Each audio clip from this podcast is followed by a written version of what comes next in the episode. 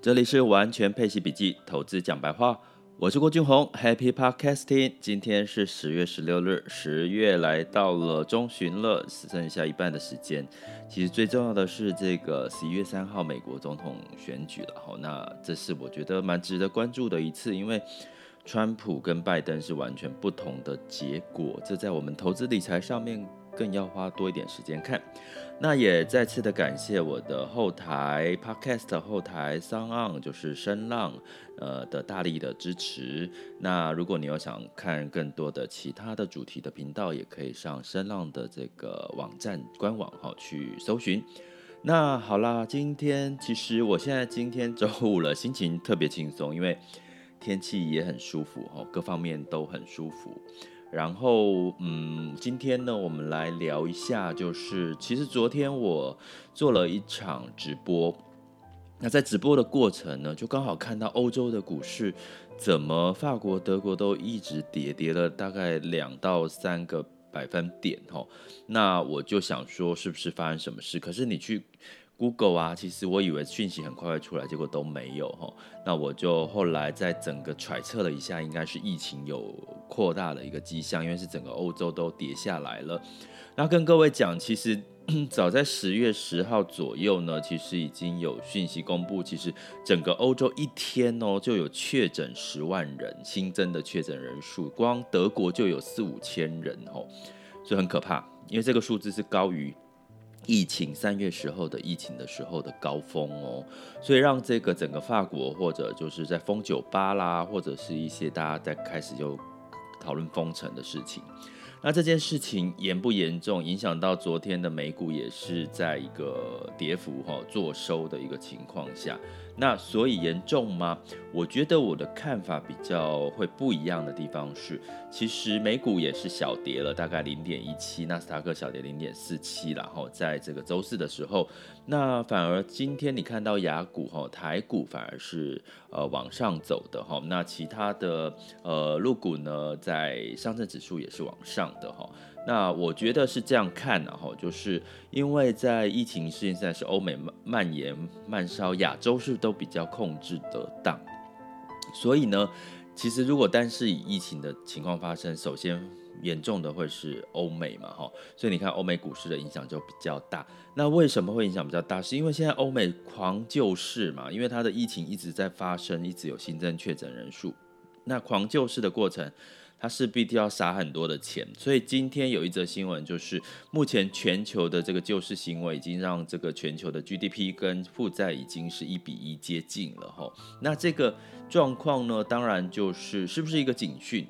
你去想嘛哈，就是当你是一个家庭财务状况哈。那我们未来会开一个家庭财务的一个见证跟分析的课程，以及你怎么跟另外一半沟通这个家庭财务的规划。我觉得这是一个很有趣的课程，大家可以敬请期待。那我讲到财务规划这件事，你就把它当成是财务规划的概念。当你的负债，一般来讲，你的负债如果超过你的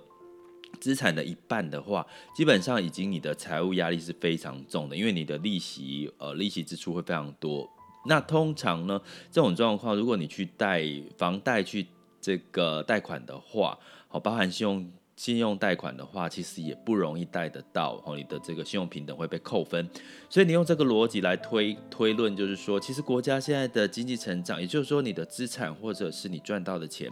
成长的是跟你的负债是同等的时候，你的支出负债支出有多大？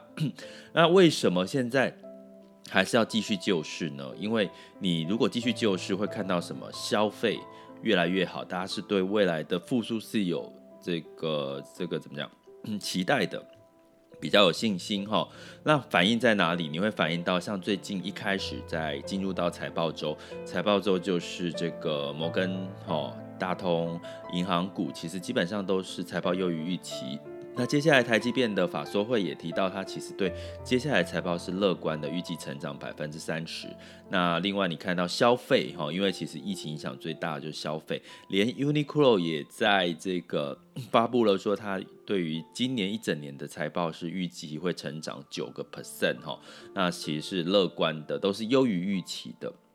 所以你就知道啦，它不能停止救市，因为一旦停止救市，可能。接下来企业的流动性出了问题，然后美金开始就是反转向上，资金回笼美美元的时候，流动性开始出现问题，整个股市又开始修正。所以这就好像什么？我觉得就有点像吸毒一样，吼，就是你吸吸吸吸，吸毒一开始短暂之间会让你得到开心，可是过了一段时间之后，你就会。好像欲罢不能，因为你就收不了手了哈。现在目前的整个救市状况就是这样。那可是有什么状况会让这个就算救市也没有办法改变？因为你现在已经，你想想看，你家庭财务已经紧绷了哦。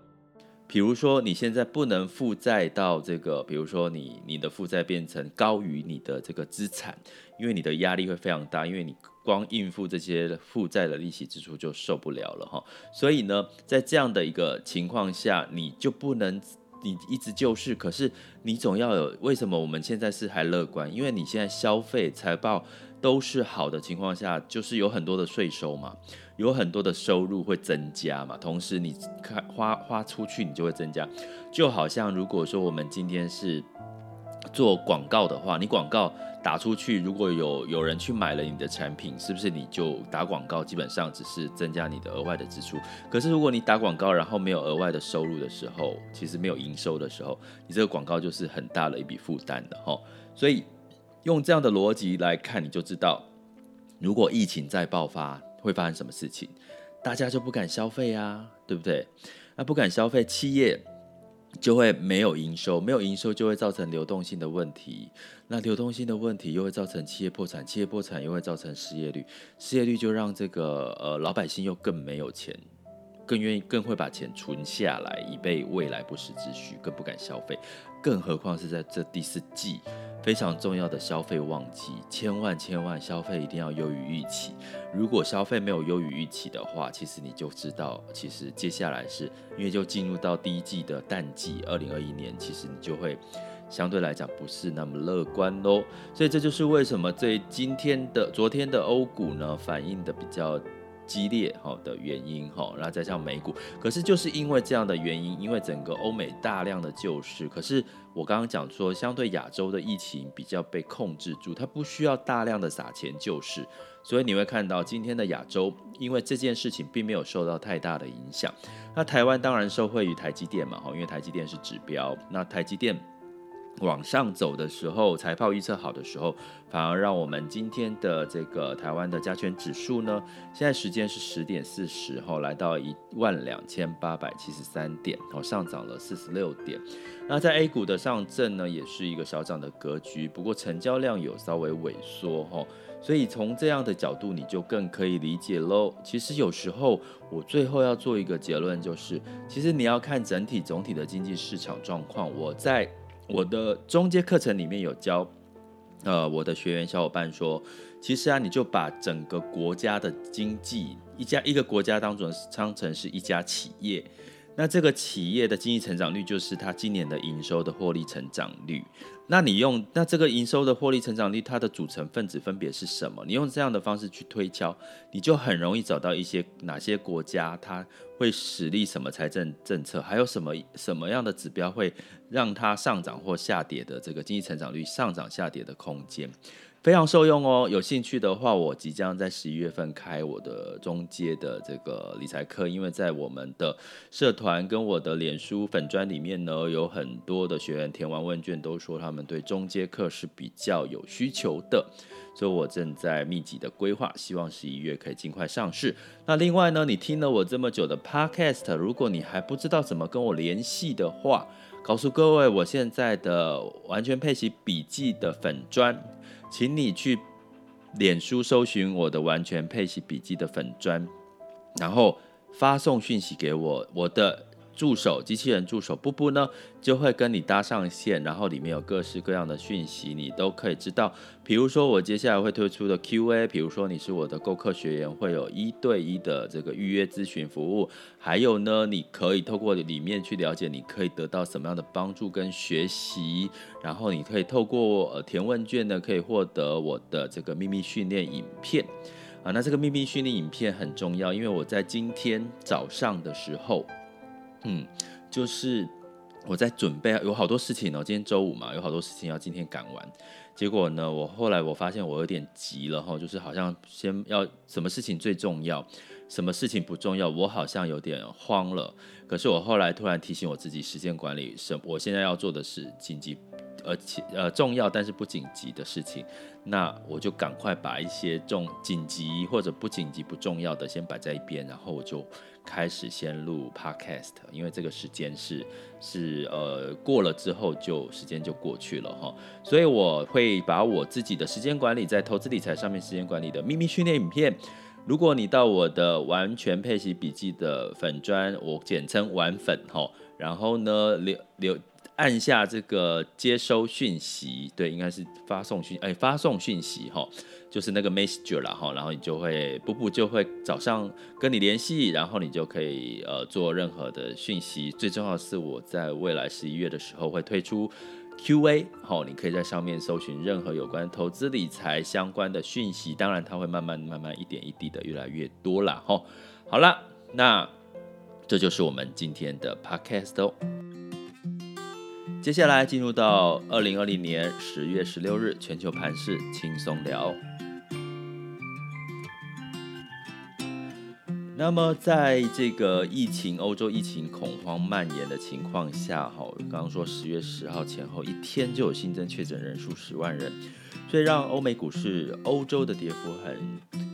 都有到两个点以上，好，大概德国跌了二点四九 percent，然后整个欧洲跌了二点零八。那美股的部分是小跌作收的，最高是纳斯达克跌了零点四七。那台股呢，在周四是收跌之后呢，其实昨天亚洲亚洲股市都是做收的，呃，周以跌做收，哈。那可是今天台股相对来讲呢，可能因为这个台积电的法说，所以让整个台股呢是小涨的四十几点。好，那油价呢也是小跌，因为担心新冠肺炎疫情呢。那下跌了，布兰特原油下跌了零点四，来到四十三点一六美元。大家担心的其实是病毒哦。提醒各位，担心这个病毒，那当然你就要关注的是在年底或者是明年初，这个新冠的疫苗会不会上市用在人体身上？吼，那这个当然会助长最近的一个医疗，吼，可以关注一下医疗的这个产业的题材。那在黄金金价的部分是来到一千九百零六美点八美元，吼，是。持平的一个状况。那另外呢，在汇率的部分，美元因为这个疫情的部分稍稍的走升了一点点。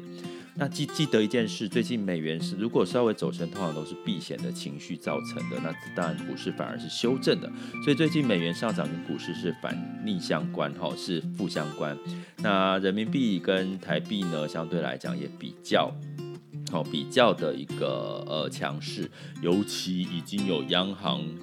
央行的那个老板说话了，说目前这个台币维持在二十八块是应该短期的常态了，连那个央行的老板都这样说了哈，所以我们就持续了解一下。那目前你当然是在投资配置里面持有美元资产，就是你现在是台币资产的现金，